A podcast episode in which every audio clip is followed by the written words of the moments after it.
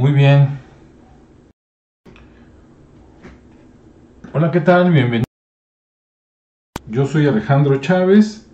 Nada más déjenme ajustar por aquí mi monitor en el celular para estar viendo y escuchando que todo esté en orden y ahorita comenzamos.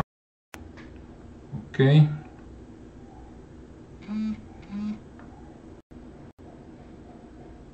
Listo. Así ya me puedo ver y escuchar. Hola, ¿qué tal? Bienvenido. Y saber que todo está Soy Alejandro Chávez. que todo está en orden. Muy bien. Bueno, pues gracias a todos los que está, están por aquí puntuales. Vamos a empezar esta charla. Algunos están entrando por otros están entrando por un, una herramienta que se llama Free Conference Call, que es como Zoom o como Microsoft Teams o Webex o cualquier otro de esos que normalmente este, usamos, ¿no?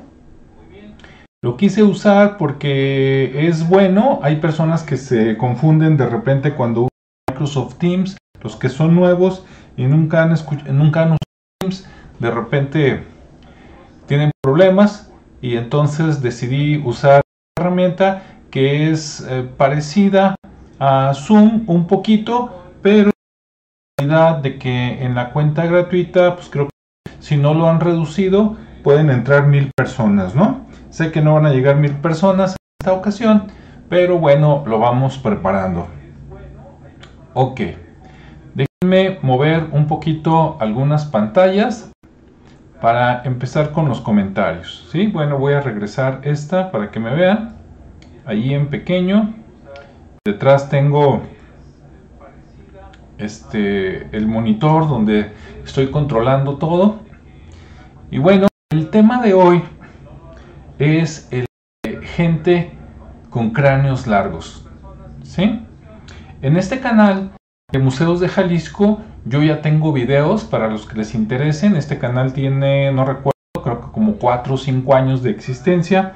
Y al principio lo hice por mi interés en la cultura, o más bien las culturas prehistóricas de Occidente. ¿Sí? Por cuestión turística, conocen mucho, por ejemplo, las ruinas de la Ciudad de México, ¿sí? Tenochtitlan, aparte pues ahí llegaron los españoles, ¿verdad? Cuando este, conquistaron, cuando derrotaron a los mexicas, gracias a su organización y a unos 50 mil indígenas que los vencieron para que se unieran y fueran a darles su Mauser a los, a los mexicas, ¿no?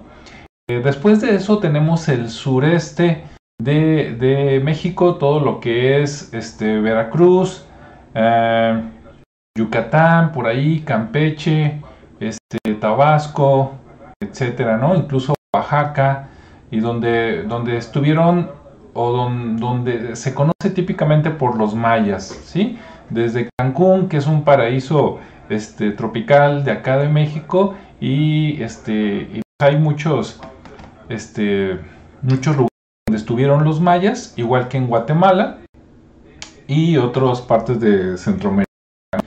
Bueno, y entonces se tiene la falsa creencia de que en, en los, en la demás parte de México no había nada, que en el norte pues casi no había nada, en el occidente no había nada, cosa que estamos muy equivocados. En todos los lugares había algo, a veces no tan monumental, no cosas tan grandes como por ejemplo Teotihuacán, ¿verdad? Este, o otros lugares, pero definitivamente de que había cultura y había cultura avanzada y culturas muy interesantes, sí. ¿Ok? Bien. Ahora, en mi... No le quiero llamar investigación porque no me considero investigador, pero en mis pesquisas, en mis lecturas, me encontré que, por ejemplo, los déjame por aquí buscar déjenme mover estoy, por acá en pantallas y no, no tengo auxiliar entonces tengo que controlar todo y si es un poco complicado pero ténganme un poquito de paciencia y ahorita les voy a mostrar cosas interesantes. ¿Ok? Bien.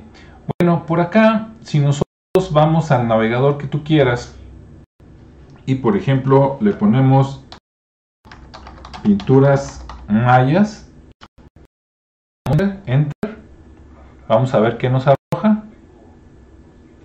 Ah, cuando quiere uno presumir las cosas no funcionan, ¿verdad? Ok, vamos a regresarnos y vamos a intentarlo de otra manera. Bueno, te estoy platicando, ¿sí? Si tú buscas en otra palabra de estelas mayas o este, jeroglíficos mayas, hay lugares donde hay pinturas de cómo eran ellos realmente. Claro que en México pues hay descendientes, ¿no? De, los mayas, pero sí, saludos a los que se están conectando por ahí en YouTube. Está Jorge, está Jorge Córdoba. saludos, dice Gravela Barranca, yo lo llevo, conozco. Ah, ok, luego platicamos con gusto, Jorge. Por aquí, si quieres, después de terminar el programa, lo corto y nos quedamos unos minutitos platicando. Y bueno, también está No Memes, ahí de Tonalá. Perfecto. Bueno, voy a hacer un último intento aquí y si no sale lo que quiero, voy a presentar las pestañas que ya tengo listas para que platiquemos. Ok. Aquí ya se puso lento internet. Déjenme apagar otra computadora que tengo por acá, que también creo que está conectada. A ver si así liberamos más recursos.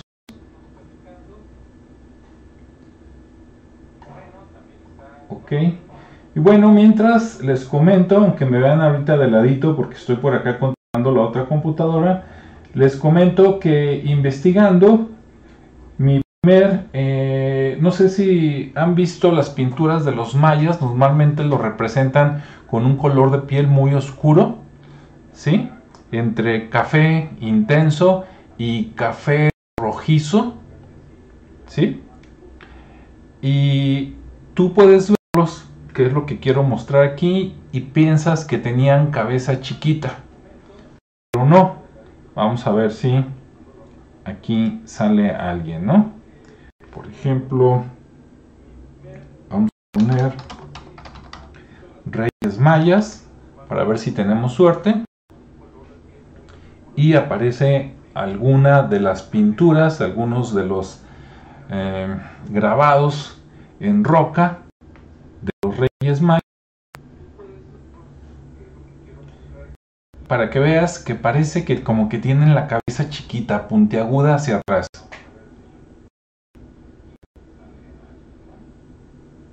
Y en verdad, pues no la tenían así. Lo que pasa es que ellos usaban algo que lo conocen como la deformación craneal. ¿Sí? Mira, aquí están, pero Déjame irme a la parte de imágenes para mostrarte que estoy hablando en caso de que tú no lo porque seguro por ahí en los libros de primaria, secundaria o preparatoria debiste haber visto como lo que te voy a presentar.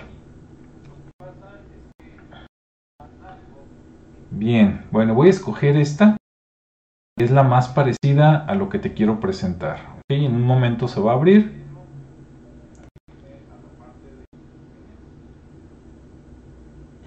Y vamos a ver todos.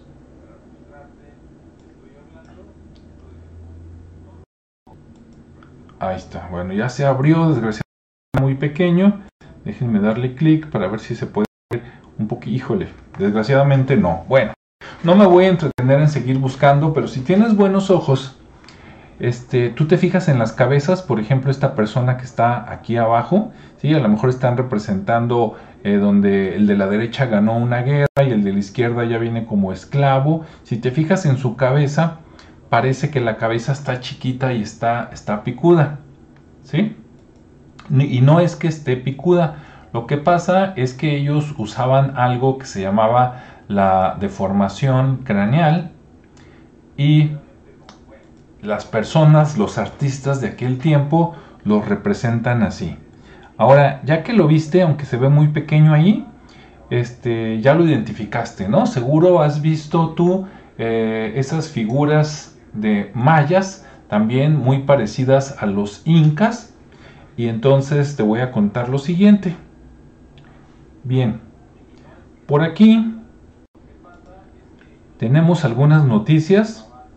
Por ejemplo, dice, arqueólogos descubren un complejo teotihuacano oculto bajo las colinas de la antigua ciudad maya en Guatemala. ¿Sí? Si tú te ubicas en México, si conoces la República, Teotihuacán está en el Estado de México, ¿sí? Por allá relativamente cerca del DF. Digo, comparado con Jalisco, pues claro, ¿no? Que está más cerca. Y no saben todavía bien bien quiénes eran los teotihuacanos o con qué, o con qué otras culturas, culturas tuvieron relación.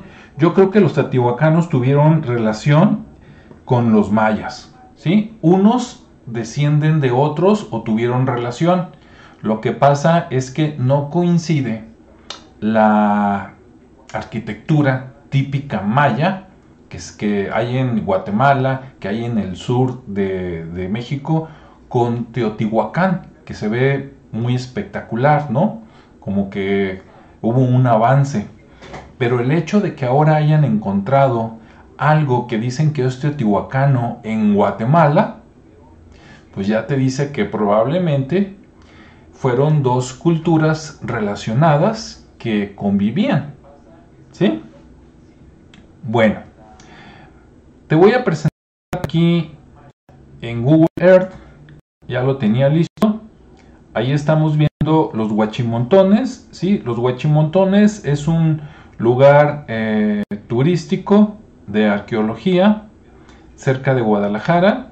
Si tú agarras un coche y sales de Guadalajara o de Zapopan, aproximadamente, si no hay tráfico, en una hora 15 minutos, tú ya estás en el pueblo de Teuchitlán. Y en el pueblo de Teuchitlán, entrando, sigues un camino, ahí a cualquiera le preguntas, oye, ¿dónde están las pirámides? Así las conocen. Y todo el mundo te va a decir, ¿no? De hecho, entrando al pueblo, tú recorres aproximadamente como unas 20 cuadras y ya llegaste, ¿no? Es famoso porque pirámides redondas, que sí, ya sé, ni son pirámides, este, pero sí son circulares, ¿no? Y la gente les dice pirámides. De esto tengo un video y también hay seguro cientos de videos por ahí en YouTube, entonces no me voy a entretener mucho. Lo que sí te digo es que yo los guachimontones apenas los conocí hace como 8 años. Yo cuando estaba joven nunca escuché de ellos, ya que estaba trabajando por ahí este, a los veintitantos, 30 años, empecé a escuchar que guachimontones, guachimontones, y yo pensé que estaba mucho más lejos. Cuando investigué dónde quedaban, un día me fui a explorar, ¿no? Dije, bueno, me voy a lanzar este, y voy a, a ver dónde está, me voy a la aventura. Y pues ya llegué, está más cerca de lo que yo me imaginaba. Yo pensé que me iba a tardar unas dos, dos horas y media. Me di una escapada de fin de semana y no, llegué rápido, vi lo que había, tomé fotos, platiqué con la gente, con los arqueólogos que estaban por ahí en ese momento y me regresé. Desde entonces para acá he ido como unas siete veces a Huachimontones, casi una por año más o menos. Y esa vez que fui platicando con los arqueólogos, a mí se me ocurrió preguntarles, oye, y en esta cultura que tiene entre 3.000 y 3.500 años de antigüedad, o sea, los dos, 2.000 años que contamos como a partir de Cristo, más otros 1.000 o 1.500 de antigüedad, entonces es una cultura muy muy antigua, ¿no? Así como los romanos, los griegos, etcétera, los parte de los egipcios incluso. Y le dije, oye, aquí no había gente con deformación craneal. Ahora, ¿qué es la deformación craneal? Por aquí, ahorita me regreso a los huachimontones. Aquí había buscado, déjame ver dónde está. Aquí no. Déjame ir cerrando lo que ya necesito.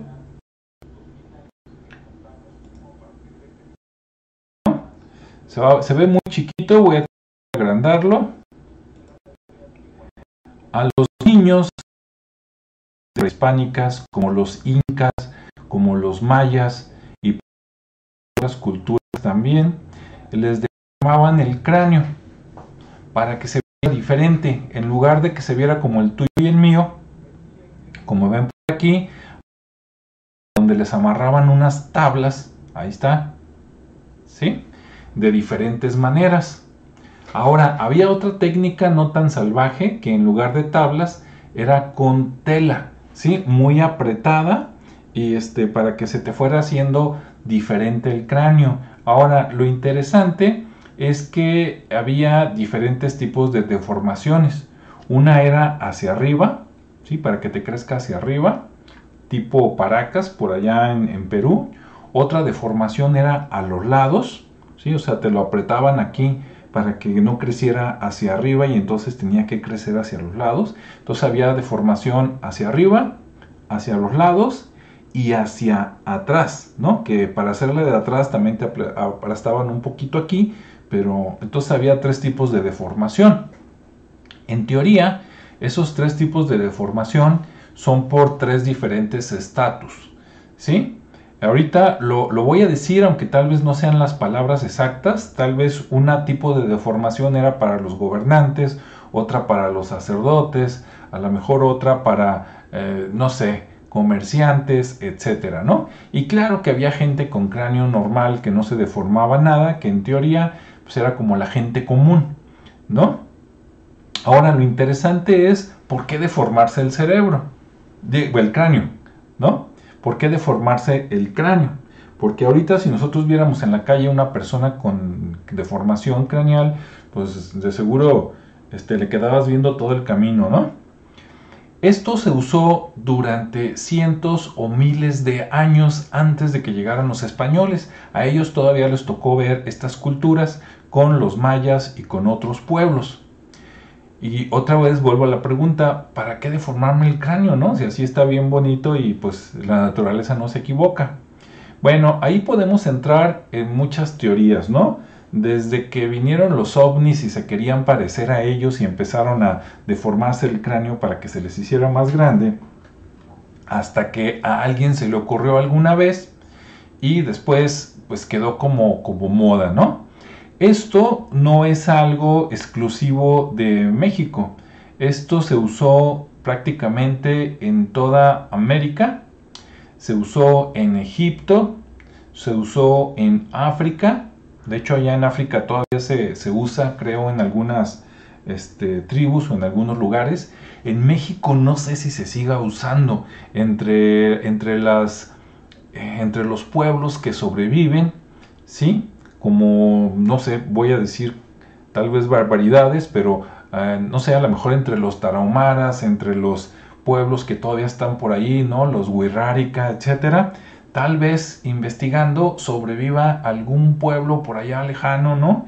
En, la, la selva o en el bosque donde todavía se use esto, pero no, no es muy común ya en estos tiempos. Inclusive en el sur se usaba mucho. Ahora, lo curioso es que cuando ya pasan muchas generaciones, por ejemplo a mí me deforman el cráneo, ¿no? Eso tuvo que haber sido desde chiquito, ya de grande ya no se puede. Pero me deforman el cráneo y después yo a mi hijo le hago lo mismo y a mi nieto, etcétera, ¿sí? Después de cierto tiempo, aunque tú ya no hagas la deformación, como que el cuerpo, como que los genes recuerdan algo y los descendientes no van a salir con la misma deformación tan espectacular, pero sí sale algo. Entonces, la pregunta que hacen, eh, sobre todo los que creen en, los antiguos astronautas, es a quién se querían parecer, ¿no? A los dioses, a la gente que vino del cielo, quién sabe, ¿no? Pero eso fue en una buena parte del mundo, inclusive eh, los chinos antiguos también eh, eh, usaban la deformación allá por los tiempos de Atila, de Genghis Khan. También algunos pueblos hacían esto, lo que pasa es que no nos lo enseñan en la historia oficial. Y bueno, la deformación que es hacia atrás y arriba hace que te veas como si tuvieras un pico. Esa es la que hacían los mayas. ¿Sí? Volviendo a esta imagen. ¿ok? voy a regresar aquí, vamos a ver si responde rápido. Esa es la que hacían los mayas. Bueno, Y tú dirías, bueno, pues costumbres del sur, ¿no?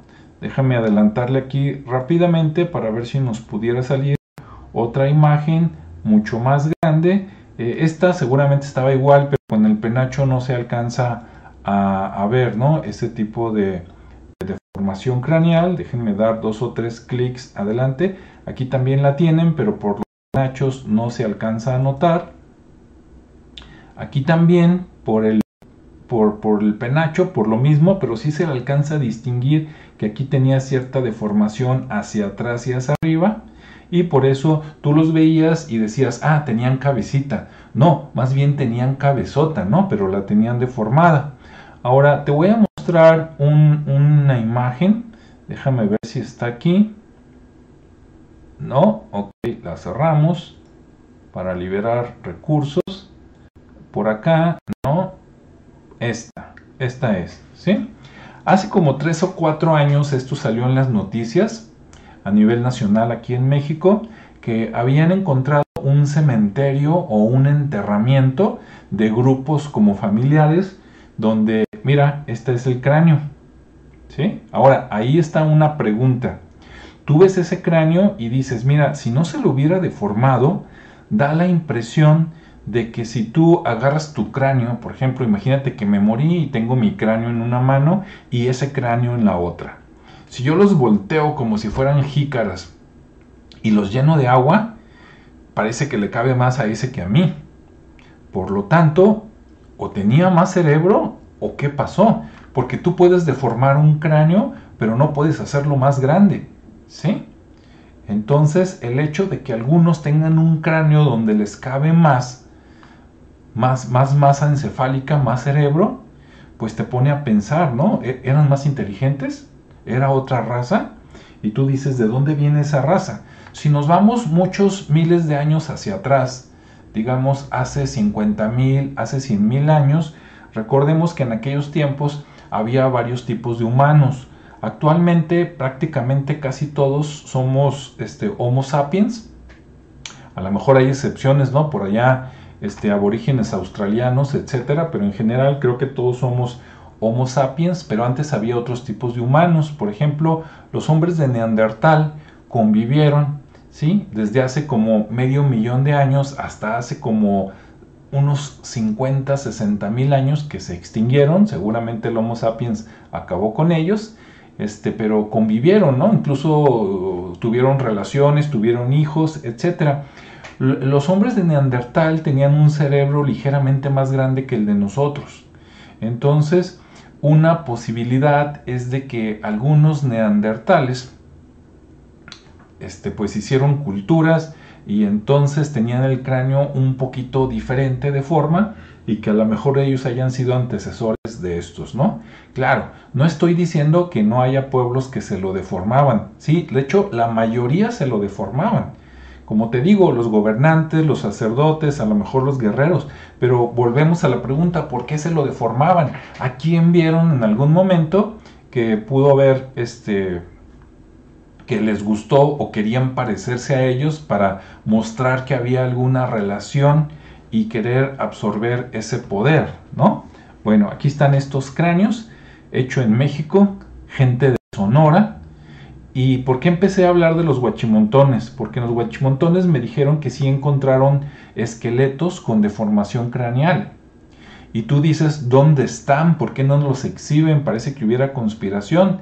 Al parecer lo mandan al Museo Regional de Jalisco, ahí por donde está la rotonda de los hombres ilustres, y ahí no sé qué les hacen, parece que los esconden o desaparecen, pero no los muestran, o peor tantito, ¿no? Los mandan allá a México al DF y aquí nunca los vemos. Y entonces el hecho de que estos sean de Sonora, de que en Jalisco se usaba, de que en Veracruz se usaba, de que en Oaxaca se usaba, de que en Guerrero se usaba, de que en Centroamérica se usaba, de que en Perú se usaba, pues es que antes era la moda, ¿no? Y, este tipo de, de gente, este tipo de Homo sapiens, o quién sabe, habrá que hacerles análisis para ver si de veras son Homo sapiens o era una rama alterna, que sería muy muy interesante, pues de dónde venían, ¿verdad? Y por qué se deformaban el cráneo, porque hay unos que sí se les nota que les pusieron las tablas, porque se ven mucho las marcas, pero hay otros que se ven muy parejitos, ¿sí? Y por ejemplo, alguien podría decir, oye, pero aquí nunca, nunca llegaron los mayas hasta acá, hasta. Ah, pues prepárate, te voy a demostrar que sí. Por acá, déjame regresar. Tengo un, estoy cerrando todo lo que necesito para que se ponga un poquito más rápida la máquina en caso de ser necesaria. Por acá yo tengo unos videos, déjame ver si le atino. Tengo un video, este, que se llama Cultura Antigua en Tapalpa, resumen donde en Tapalpa, en el centro de Tapalpa, en la calle que creo que se llama Hidalgo, hay una boutique por ahí este, que está, ah, bueno, está por, por la calle de Hidalgo, en la plaza. Es una boutique donde venden ropa para dama y si tú te metes hasta el rincón, hasta la esquina de esa tienda, vas a ver en una vitrina este, esta imagen que encontraron en las piedrotas Tapalpa. Y si tú ves la cara de esta persona es un maya. ¿Sí? Es un típico maya, mira, narizón, nariz ancha, medio aguileña, los ojos rasgados, así medio tipo orientales, labios carnosos, ¿sí? Así como raza este, negra, lo digo en el buen sentido, así como africano. Este, y este está danzando la danza del venado. Aquí no sé si alcancen a ver, pero tiene su gorrito con la cabeza del venado. Esa danza del venado que en las escuelas nos, enseñaron que era del pueblo yaqui, ¿no? De por allá de Sonora. Ah, pues esto lo desenterraron de las piedrotas Jalisco en Tapalpa. Si tú vas a Tapalpa, te metes ahí, buscas la boutique, te metes y vas a ver esto en una vitrina, en una esquina por ahí olvidado, ¿no? Este, entonces después te invito a ver este video para que lo veas con calma. Pero ahí está es inca, ya te iba a decir inca. De hecho, los incas físicamente son como los mayas, ¿no? Ya del idioma y eso, no sé, ahí sí no me meto, pero físicamente tú los ves y dices, estos eran el mismo pueblo, ¿no? Eh, a lo mejor, o venían de una misma raíz. Entonces, esto para mí, pues es un maya. No sé tú qué opines, ¿no? Entonces, había o no había mayas. De hecho, los huachimontones le, le pusieron de nombre al pueblo a esa cultura milenaria la, tradición Teuchitlán. ¿Por qué? Porque el pueblo donde los descubrieron se llama Teuchitlán, pero ese nombre es moderno. ¿Sí?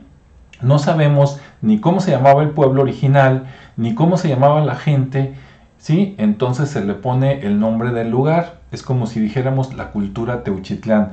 Pero esa cultura Teuchitlán abarca desde Sonora, Sinaloa, Nayarit, Jalisco, Colima, probablemente Aguascalientes, ahí no estoy seguro, este, Michoacán, hasta ahí. En todos esos lugares han encontrado esas pirámides redondas como pastelitos, en unos lugares más grandes que otros, ¿sí? Parece ser que el que han encontrado más grande pues es el de Huachimontones, pero no quiere decir que ese sea el más grande, a lo mejor hay otro más grande que ya se destruyó o que está debajo de un cerro y que no lo han encontrado, etcétera, ¿no?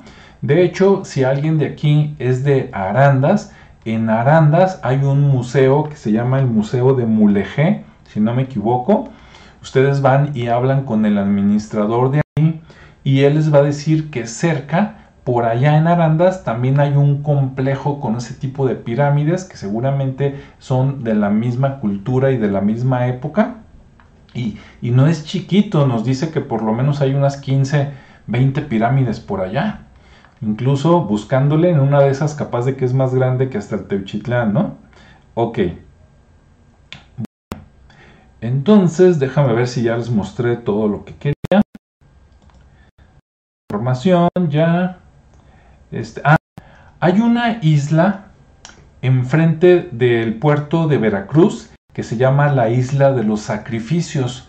Supuestamente que porque cuando llegaron los españoles les dijeron que en esa isla había caníbales, ¿no? Pero no lo tomen tan, tan así como va. Puede que sí sea cierto, puede que no. Ya ven que cuando llegaron dijeron muchas mentiras de ellos para poder usar las armas, ¿no? Y este y invadirlos y derrotarlos, pero puede ser que también haya sido haya sido algún ritual, ¿no? De veras se los comían, quién sabe, se los comían vivos o muertos, quién sabe, pero bueno, ahí está. ¿Y cómo me enteré de esa isla?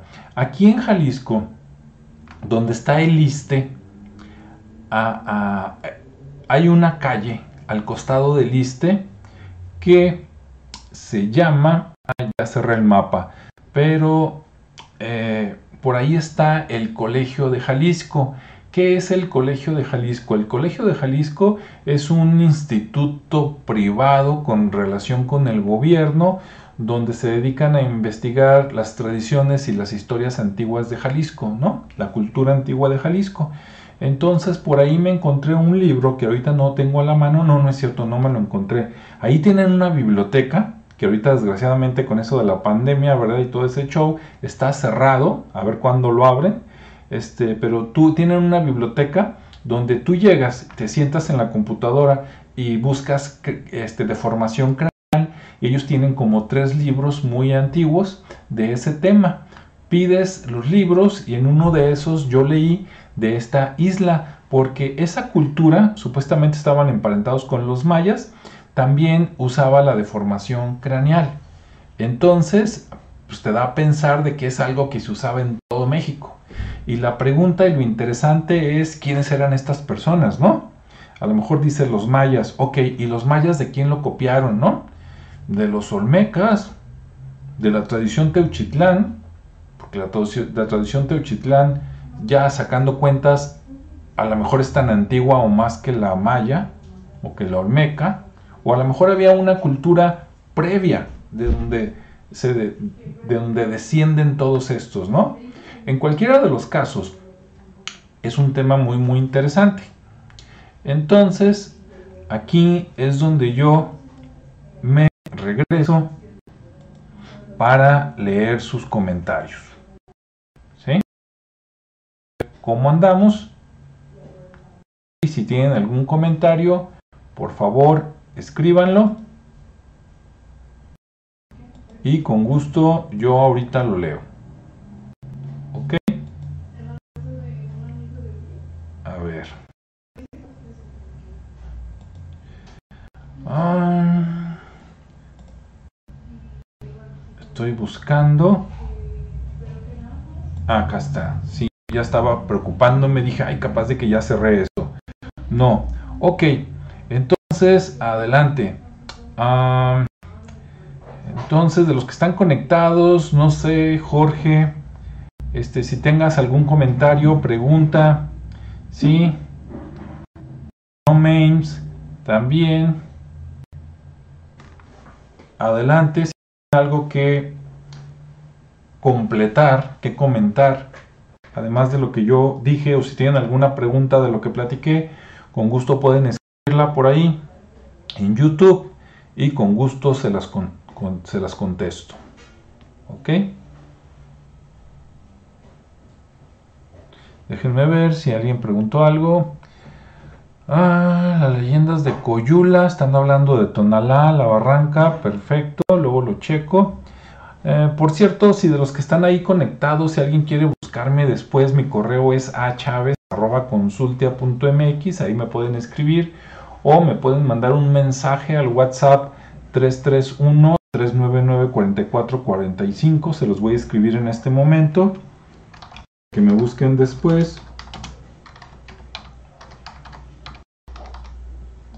44 Ah, caray, parece que está lento esto porque yo ya escribí todo y todavía no veo que... Ahí está. Bien, falta un número.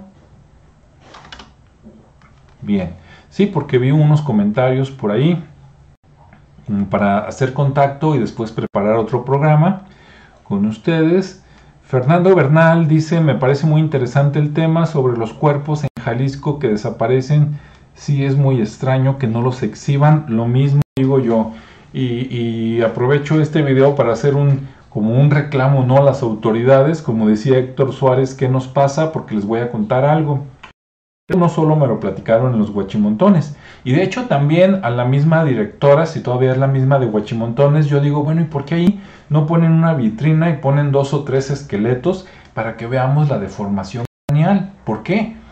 Que está prohibido por la ley, les pega el INA, este, hay alguna ley que te lo impida, desconozco, ¿no? Pero yo creo que todos los que vamos de turistas estaríamos fascinados de ver esos esqueletos, ¿no? Y atraeríamos más turismo.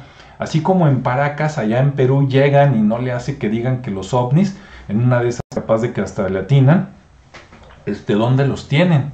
Ahora, yo una vez platiqué con otra persona que no puedo decir su nombre porque capaz de que lo corren, pero en el Museo de Paleontología de Guadalajara, por ahí cerca del Agua Azul, también una vez platicando con una persona, esa persona me dijo, mira, nosotros nos dedicamos más bien a escarbar y encontrar plantas y animales, no tanto personas. Y yo le dije, oye, pero junto con esos animales no han encontrado restos humanos. Y me dijo, sí, muchos. Y yo le dije, oye, ¿y de esos algunos tenían deformación craneal? Y dijo, sí, varios. Y yo les dije, ¿y cuántos eran? Y me dijo, pues entre todos, entre los que tenían deformación y lo que no, teníamos como 100 esqueletos. Imagínate, 100 esqueletos, capaz de que ni en Egipto tienen eso. Y yo le dije, ¿dónde están? Y me dijo, pues los mandamos al Museo Regional. Y pues, ¿dónde los tienen? A menos que tengan por ahí un sótano como de dos, tres pisos y los tengan allá escondidos, pero ¿por qué no los exhiben, no? O los están vendiendo o qué, no sé, no me explico yo por qué no los exhiben al público. Voy a leer otro comentario. Oscar Abraham dice, ¿cómo se llama la biblioteca? La biblioteca es la biblioteca del Colegio de Jalisco. Mira, déjame ver si responde ahorita rápido internet y te voy a decir dónde está. Ok, bing.com, diagonal, maps, enter. Espero que responda para que veas en el mapa dónde está. Lo quise buscar por nombre hace rato, pero me mandaba a otro lado. Por eso me voy a ir. Mira, voy a buscar acá arriba. Déjame que responda. Si es que está muy muy lento. Voy a poner Iste Jalisco. Enter. Sí, aunque casi todos conocen el edificio del Iste, ¿no? Pero lo voy a usar como referencia. Ah.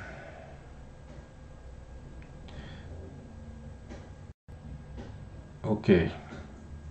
Muy, muy lento. Pero ya va, ¿no? Pero bueno, mira, si tú vas por circunvalación o, más bien por prolongación Américas, llegas al Iste, lo tienes a mano derecha, te sigues hasta la esquina, en la esquina hay vuelta con flecha, te pones ahí en la vuelta con flecha y en cuanto agarras esa calle, a media cuadra, ahí está. No puedes estacionarte ahí, entonces tienes que buscar estacionamientos que hay por ahí o irte más o menos como a tres cuadras para que puedas estacionar tu coche. Pero, este, ahí está, ¿no? Mira, aquí desgraciadamente ustedes son testigos de que yo le puse iste y me mandó al cuerno esto y se fue a otro lado, ¿no? Pero busca o más fácil, mira, yo ya puse este, mi, mi, teléfono por ahí. Si me mandas un mensaje al rato ya en privado, ahí te mando la liga de, con las coordenadas para que veas dónde está, ¿no? Y puedas darte una vuelta. Pero es la biblioteca del, del Co Colegio de Jalisco. César dice, buenas noches, excelente información. En San Agustín, Jalisco, también hay una pirámide la cual taparon por causas económicas, ya que construyeron un fraccionamiento llamado el Cortijo de San Agustín. Sería el colmo que lo... Ah, ese es otro comentario. Sí, César, de hecho por allá vivieron mis suegros durante mucho tiempo. Yo conozco la pirámide. De hecho, la, taparon porque esa pirámide no es la original. Esa es una pirámide inventada. Y debajo de esa pirámide está lo que queda de la pirámide original. ¿Y por qué la pusieron encima, como tú dices, para poder construir? ¿Sí? Hay una ley que yo la desconozco, soy sincero, pero que dice que si hay algo pre prehispánico o arqueológico no puedes construir. Entonces la constructora, que no sé cuál sea, se puso bien viva y dijo, ah, no, pues construyele algo arriba para preservarlo y todo lo demás túmbale y construye casas y lo vendemos, ¿no? Y ahí está, y que el INA, el Instituto Nacional de Arqueología e Historia, pues se haga bolas, ¿no? ¿Quieres escarbarle? Ahí está. Entonces, la verdadera pirámide está debajo de esa pirámide y en el pueblo de San Agustín está el Museo de San Agustín a dos cuadras de la calle principal o a una cuadra del kiosco y ahí eh, te metes tú a la biblioteca y en la parte de atrás de la biblioteca hay una exposición con figuras reales de las culturas encontradas por ahí.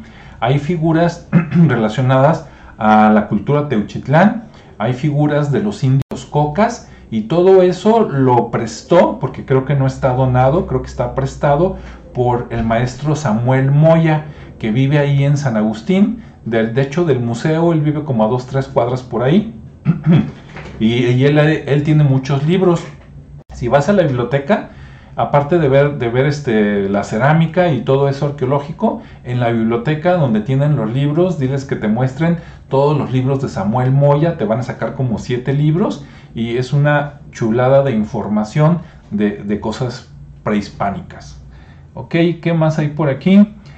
Rafael Rodríguez dice 100. Sí, Rafael, 100. ¿Y dónde están? Yo también quisiera saber.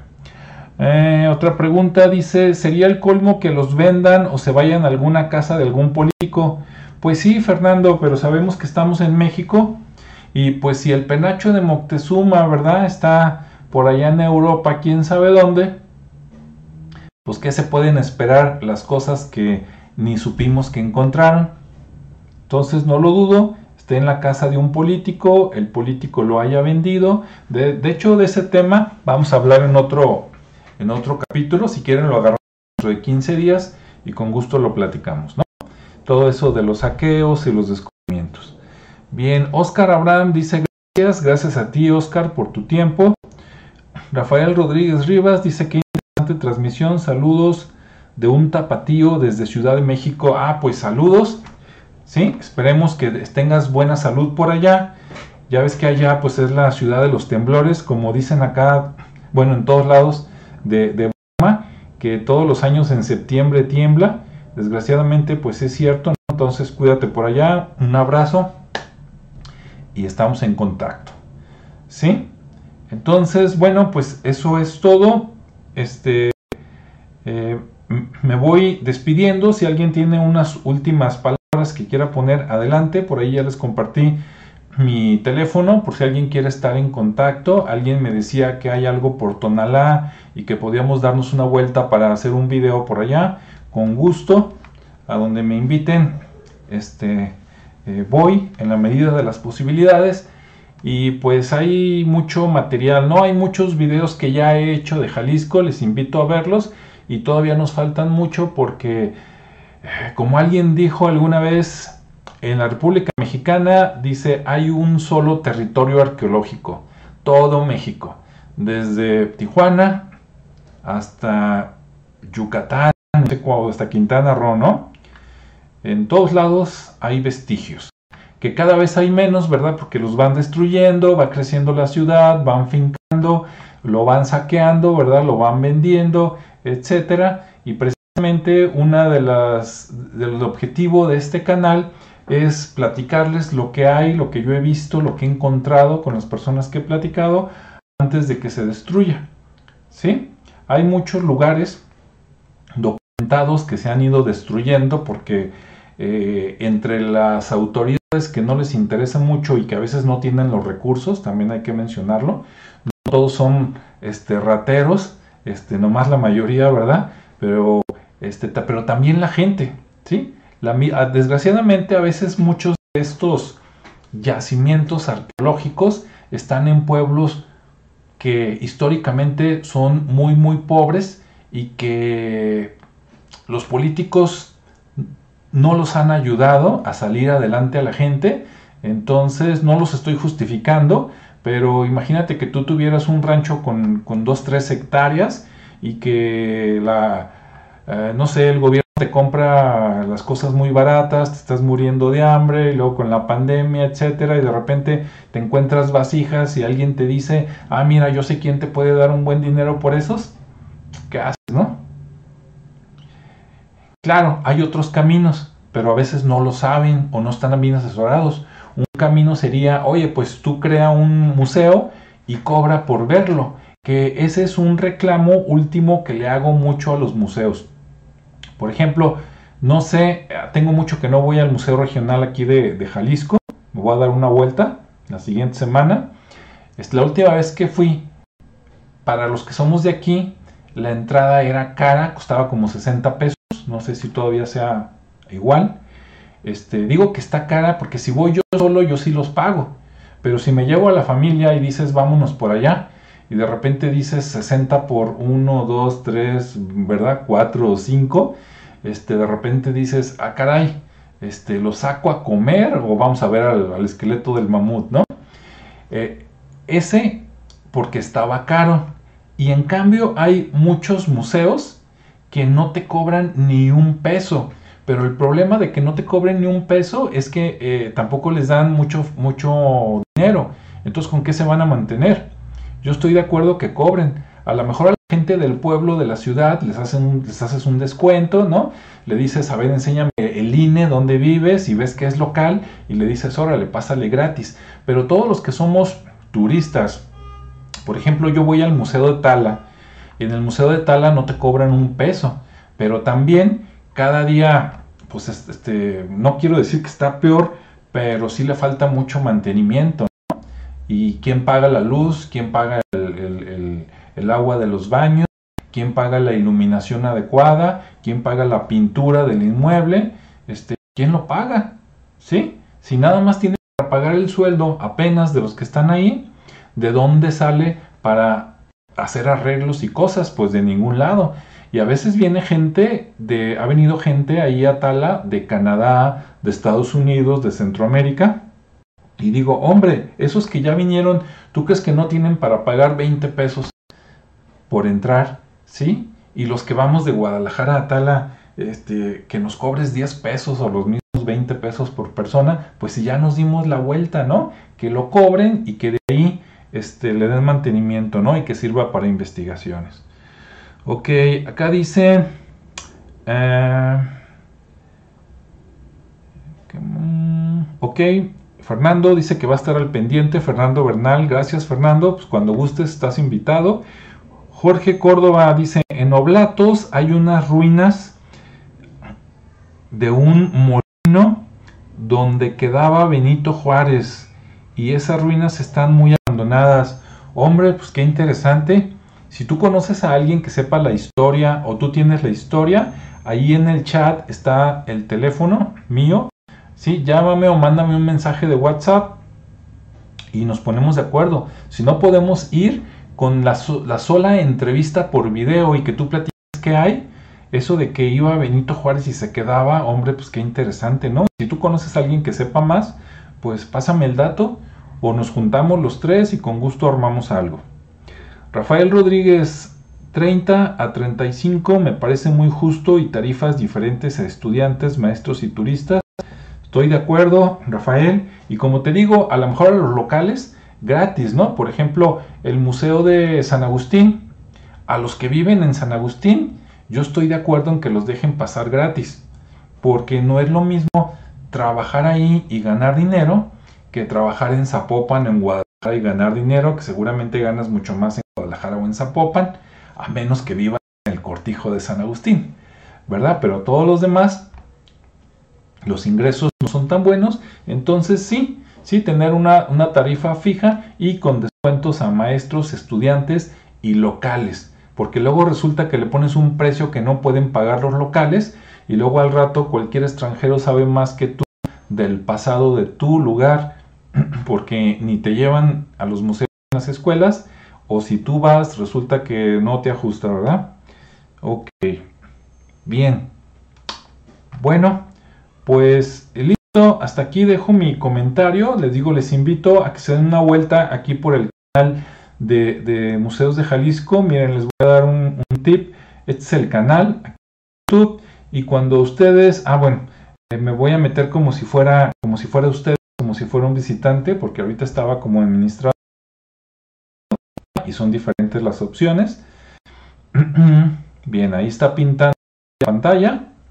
Cuando entran hay una opción que se llama uh, algo así como listas de distribución. En inglés dice playlist, tanto en celular como en computadora. Y si tú le das clic ahí listas de, de, de en esas playlists te, van a aparecer por categorías Museo de Tapalpa, ah, ese también hay, Museo de Tala, ¿sí? Museo Regional, Museo Tal.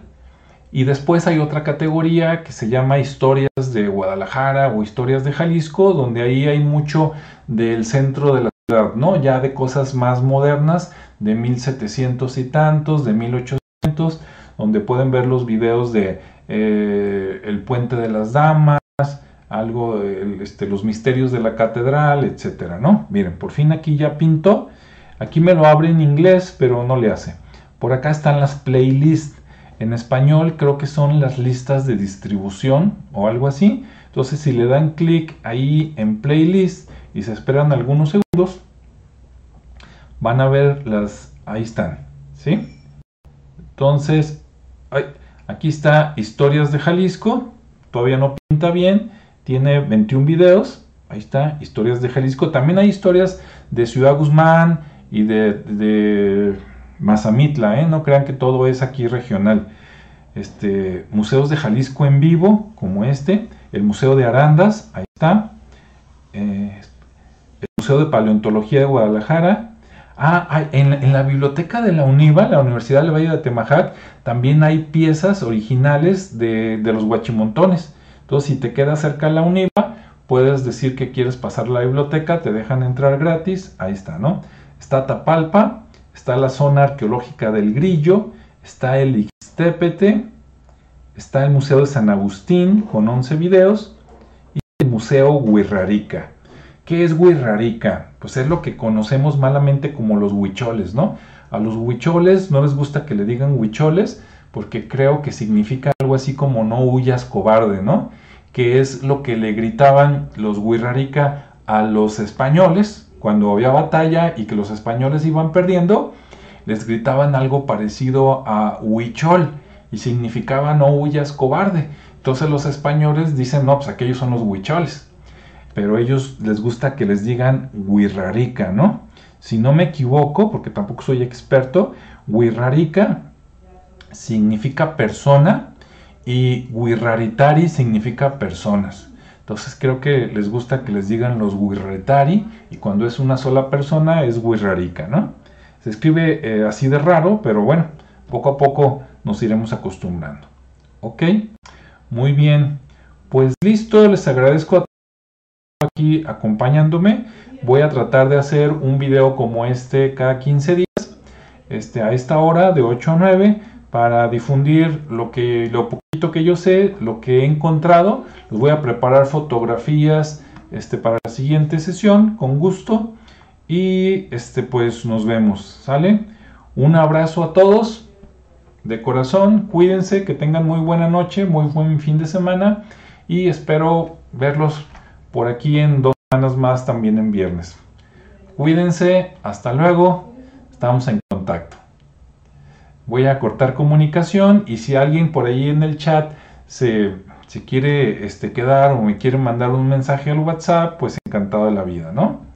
Bien, bueno, hasta luego.